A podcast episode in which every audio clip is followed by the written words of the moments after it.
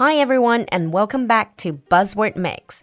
酒馆学院的进阶口语课第二十二期正在开放超级早鸟价报名，赶快联系小助手占位置吧。微信号是 l u l u x j g。另外，本周三三月十五号和下周三二十二号晚上八点半，露露会在微信视频号免费直播，带你学英语。赶快关注视频号“露露的英文小酒馆”，预约直播不迷路。我们在酒馆等你。Now, on with the show. In today's buzzword mix, our buzzword is unbanked. Even if you don't follow up on any financial news, I'm sure in the past couple of days you have seen the headlines about the Silicon Valley bank collapse. 即使你完全不关注金融新闻，相信在过去的几天内也刷到了美国硅谷银行倒闭的信息。Now this has triggered a lot of discussions and even fear about the security of banks. 今天的 buzzword 我们不讨论新闻，就来说说这个和银行有关的词 unbanked。这个词没有特别正式的官方翻译，基本上你可以把它理解为没有银行账户的人。Now it's easy to assume that with the world's digital financial services advancements, that everyone today has a bank account. But this is far from the truth. According to the World Bank's latest report, nearly 1.4 billion people are unbanked globally. That's close to one fifth of the global population.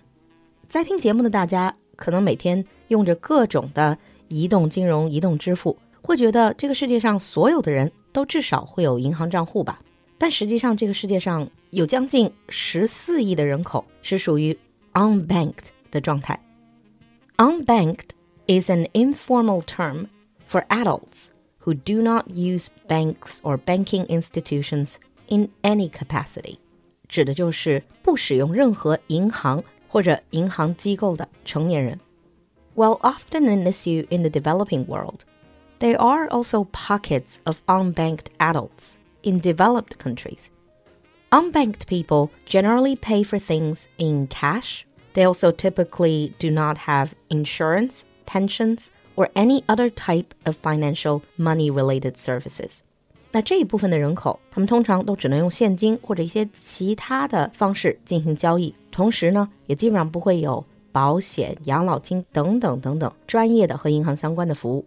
They may take advantage of alternative financial services such as check cashing and payday lending, if such services are available to them. 那需要钱的时候，他们有的时候会通过 check cashing 支票兑换，或者有一个叫做 payday lending 发薪日贷款，也就是承诺说用你下一次发的薪水来偿还你现在的借贷，这样的一个短期的金融服务。Now remember earlier I said there is also unbanked population in developed countries.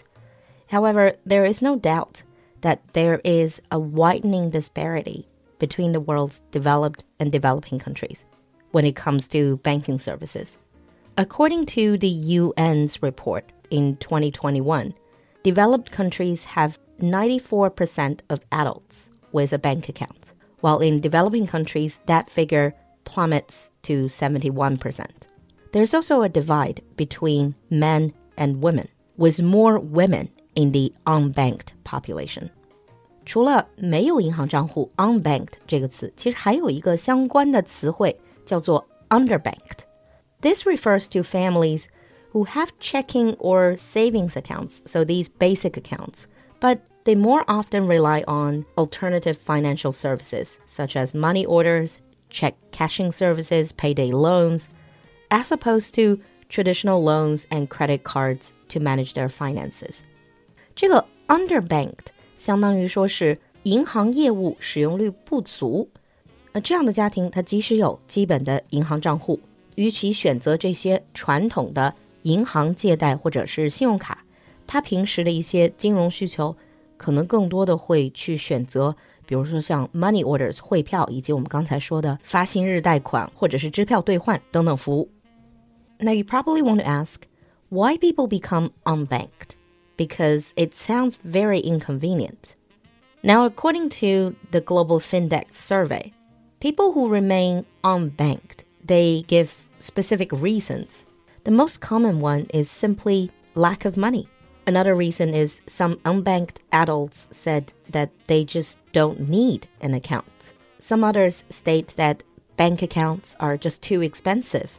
And other reasons include distance, documentation requirements, distrust in the financial system, and religious concerns.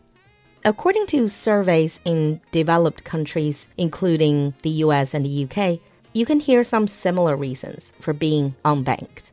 This includes cost of opening bank accounts or managing your finances at a bank, lack of trust in mainstream banking institutions, or simply people's lack of financial literacy or knowledge of banking products. 那不管是在发达国家还是在发展中国家 ，unbanked 的人群为什么不在银行开户？他给出的理由一般都是，比如说经济或者时间成本太高，不相信主流的银行、银行机构，或者就是干脆没有钱存。还有些人呢，可能是因为到银行网点不方便，或者是没有基本的金融知识。Think about older people who live in the countryside who'd rather save cash than going to a bank. But why is being unbanked a problem? Well, being unbanked can be undesirable for several reasons. Alternative financial services are much more costly. 首先，不开银行账户，你依然会有一些金融需求，而通过其他的方式来满足这些金融需求，很多时候都会比银行更贵，花销更大。What's more, without a bank account, people don't really generate the data they need to establish credit worthiness or credit history. As a result, when it comes to the time to cover an emergency, they have very few options. And these extra costs will significantly hurt families who are already struggling to make ends meet. 同时呢，没有正规的银行账户，它也不会有任何的信用记录、信用历史，很难通过正常的途径去贷款，或者遇到紧急事件需要钱的时候，难度都会变得更大，而且借贷的成本也会更高。 Now, it is commonly believed that providing banking services could lift people out of poverty. World Bank Group said that providing financial services to the unbanked population could boost economic growth and opportunity for the world's impoverished population. Harnessing the power of financial services can really help people to pay for schooling, save for a home, or start a small business that can provide jobs for others. Now, interestingly, in the past few years, the COVID years, it has some unexpected influence on the unbanked population.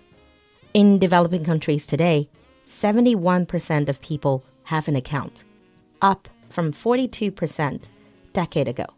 And the biggest growth has been in the use of digital payments, which surged during COVID-19 mobility restrictions and when cash was perceived as unsanitary.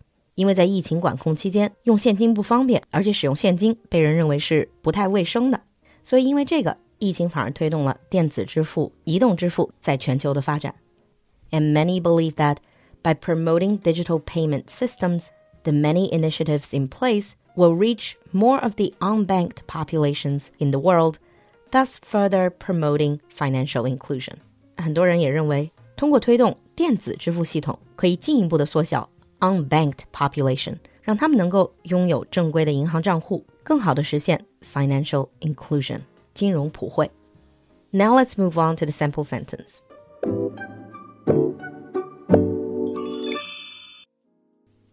New technology has allowed many countries to cater to their unbanked populations. New technology has allowed many countries to cater to their unbanked populations.